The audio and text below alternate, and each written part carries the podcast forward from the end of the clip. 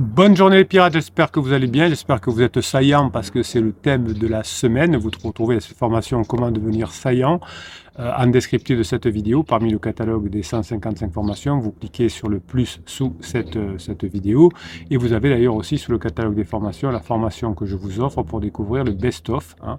C'est un best-of, vous avez le lien et le code promo euh, qui va rendre la formation gratuite sous le catalogue des formations en descriptif de cette vidéo. Cette semaine, on parle, vous l'avez compris, de, euh, de la science, de la remarquabilité, de l'intérêt. Aujourd'hui, on va voir comment euh, on met en pratique euh, cette science pour vous donner le goût d'aller faire la formation. Hein. Vous savez qu'ici, je vous explique le pourquoi et le comment en détail. C'est dans les formations. Vous, c'est comme si vous vouliez apprendre à parler anglais. Hein. Le capitaine vous montrerait tout l'intérêt d'apprendre à parler anglais et ensuite, il faudrait vous former puisque le pourquoi, comprendre pourquoi les choses euh, sont nécessaires, ça n'empêche pas de se former. On va prendre l'exemple des études, comprendre qu'il faut faire des études pour avoir plus de probabilité d'avoir euh, le, métier que, l'on souhaite. Et très bien, donc ça y est, j'ai compris qu'il me fallait me mettre aux études, mais enfin après il faut que j'apprenne. Donc voilà. Aussi, ici dans les formations, on apprend, enfin on se motive pour comprendre qu'il faut se former pour, euh, pour récupérer son conjoint. On se forme et on utilise ce fabuleux réseau, cette team, cette famille des pirates dont vous êtes pour d'abord vous entraîner. Hein. vous allez donner des conseils aux autres pirates en fonction de, leurs questions. Hein, et ça vous aide à, mettre en application ce que vous apprenez dans les formations. Et vous vous faites aider par les autres pirates qui sont plus avancés, pour, euh, qui sont passés par votre, votre situation pour, euh, pour, pour réussir. Alors, je vais vous donner l'exemple du tennis.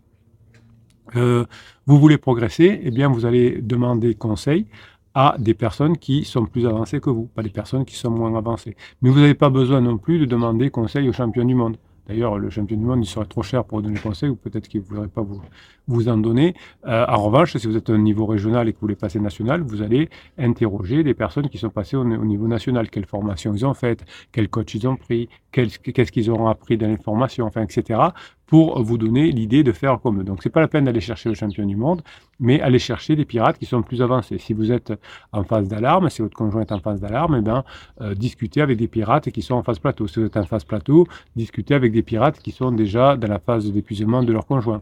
Si vous êtes dans la phase d'épuisement, euh, ceux qui sont dans les retrouvailles, si vous êtes dans les retrouvailles, ceux qui sont en phase 4, etc., etc. Et c'est comme ça que le groupe avance. Donc, quand vous êtes dans une, dans, dans une étape, eh bien, vous aidez, vous hissez les autres personnes qui sont dans votre euh, moins avancé que vous, et ça vous aide d'ailleurs à vous rappeler tout ce que vous avez appris dans, votre dans les formations, et notamment à être saillant hein, avec, avec votre conjoint. Donc ce côté saillant, ce côté remarquable, doit être mis en pratique en tenant compte évidemment des besoins, des préférences, du langage amoureux de votre conjoint. Donc pour être saillant, remarquable et intéressant, pour montrer à votre conjoint que vous serez là quoi qu'il arrive parce que vous êtes euh, l'homme ou la femme de sa vie, eh bien vous allez être attentif, vous allez apprendre à, euh, comment dirais-je, à, comprendre les besoins de votre conjoint. Vous avez une formation euh, complète là-dessus. Vous, êtes, vous allez être attentif à ses besoins, qu'est-ce qui lui plaît, qu'est-ce qui le touche, qu'est-ce qui le motive.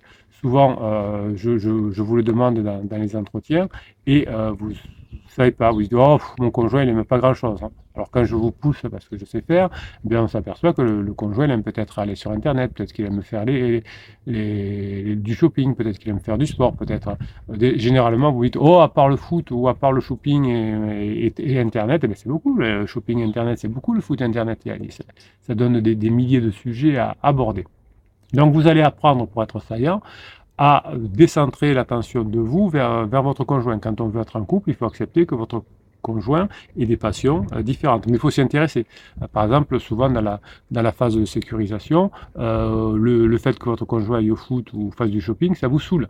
Ah, ça me saoule ton shopping, vas-y toute seule, ces matchs de foot, je supporte pas. Bon, évidemment, on va pas aller tout le temps au match de foot si vous n'aimez pas, si vous n'avez pas le foot, mais de temps en temps, il faut bah, aller voir un match important ou aller voir, euh, aller, aller euh, déjeuner ou dîner avec, euh, avec les camarades de supporters ou l'équipe les, les, les, de foot, etc. Si vous ne vous intéressez pas aux passions de votre conjoint, vous ne pourrez pas être saillant.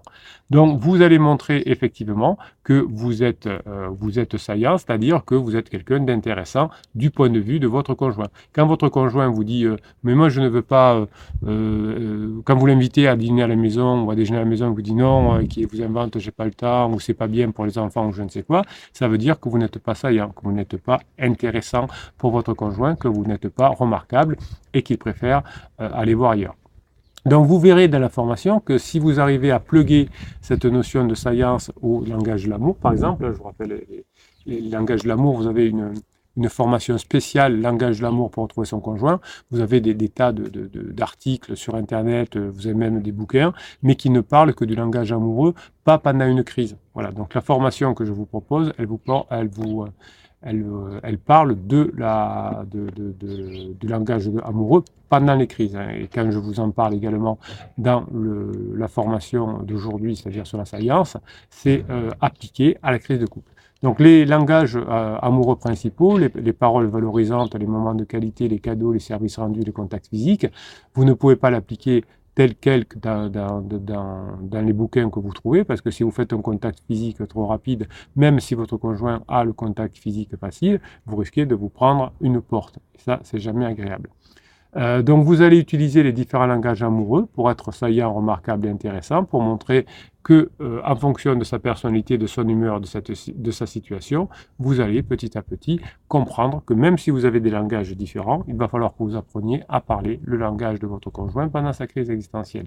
Par exemple, si votre, votre conjoint a besoin de, de paroles valorisantes, eh bien votre conjoint aimera qu'on lui dise euh, qu'elle est belle, qu'elle est intelligente, qu'elle est drôle, qu'il est beau, qu'il est intelligent, qu'il est drôle. Si euh, votre conjoint a besoin de moments de qualité, il aimera parler, écouter, échanger des choses, prendre un verre ensemble. Donc si vous avez reconnu euh, le langage de, l'amour de l'autre, vous pourrez être beaucoup plus saillant. Donc vous allez utiliser la saillance pour attirer l'attention de votre conjoint en lui disant par exemple euh, que qu'il est formidable, qu'il est fier de lui, que vous êtes fier de, de, lui, que, que c'est un homme ou une femme remarquable, etc.